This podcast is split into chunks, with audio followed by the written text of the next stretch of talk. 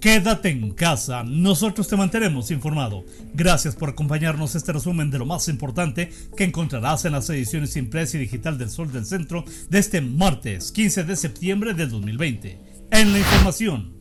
Con un crecimiento real de 11.97% solo durante los primeros días de septiembre, Aguascalientes registra este lunes un total acumulado de 8.009 personas que han dado positivo a la prueba de detección de SARS-CoV-2.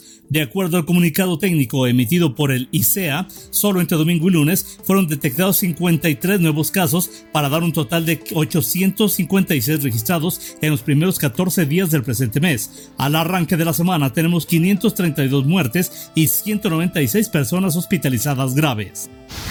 Durante la jornada electoral que se realizará el próximo año en Aguascalientes, ciudadanos deberán acudir a emitir su voto utilizando cubrebocas, de acuerdo a las previsiones que ha realizado el Instituto Estatal Electoral. Luis Fernando Landeros Ortiz, presidente del Consejo General del IE, reconoce que de acuerdo al comportamiento que ha mostrado la pandemia a nivel local, aún existirá el peligro de contagio en el momento que los aguascalentenses acudan a las urnas para renovar 11 alcaldías, Congreso del Estado y representantes federales de la entidad. Reconoce, sin embargo, que hasta el momento no existe legislación alguna que permita prohibir a ciudadanos empadronados acceso a las casillas o emitir su voto si no cumplen con recomendaciones realizadas por la autoridad sanitaria. El tema de la seguridad no puede caer en un debate estéril o en un manejo mediático, mucho menos debe politizarse, pues es una de las principales fortalezas de Aguascalientes. Ante ello debemos cerrar filas, trabajar en conjunto en todos los niveles para mantener una entidad con tranquilidad para las familias, según el gobernador Martín Orozco Sandoval, al encabezar la entrega de vehículos y equipamiento de seguridad pública, donde entregó 92 patrullas y equipamiento con inversión superior a 241 millones de pesos. Liconza adeuda 15 millones de pesos a productores de leche de Aguascalientes, pues desde hace cuatro semanas no han recibido el pago que corresponde al lácteo que venden a la empresa productiva del gobierno federal.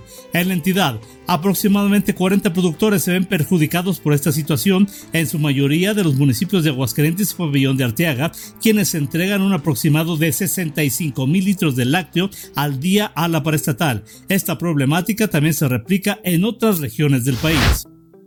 La Coordinación Municipal de Protección Civil a través del Departamento de Inspección y Capacitación restablece ya la supervisión de simulacros para empresas, instituciones educativas y dependencias municipales con el propósito de poner en práctica los protocolos de actuación en caso de incendio, explosión, terremoto, fuga, gas, derrama de sustancias químicas, inundaciones, entre otros.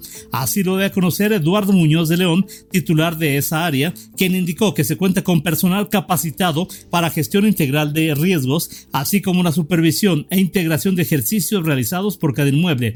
También informó que debido a la emergencia sanitaria, en esta nueva etapa de simulacros, los inspectores solo realizan trabajos de observación y al término de los protocolos se entrega una cédula que acredita los ejercicios. En información policíaca, menor de 15 años vuelca su vehículo. El accidente dejó un saldo de medio millón de pesos en daños materiales, sin personas lesionadas a pesar de lo aparatoso del accidente. Los hechos ocurrieron en el crucero formado por Luis Donaldo Colosio y calle Monte Coronado en Jardines de la Concepción, donde el joven destrozó un vehículo BMW modelo 2020, propiedad de su padre. El detalle de esta información y mucha más lo encontrarás en las ediciones impresa y digital del Sol del Centro de este martes 15 de septiembre del 2020. La dirección general de este diario se encuentra a cargo de Mario Morales Gaspi. Yo soy Mario Luis Ramos Rocha. Te deseo unas felices fiestas patrias. Que como siempre amanezcas bien informado con el periódico líder, El Sol del Centro. Y por favor, quédate en casa. Nosotros te mantenemos informado.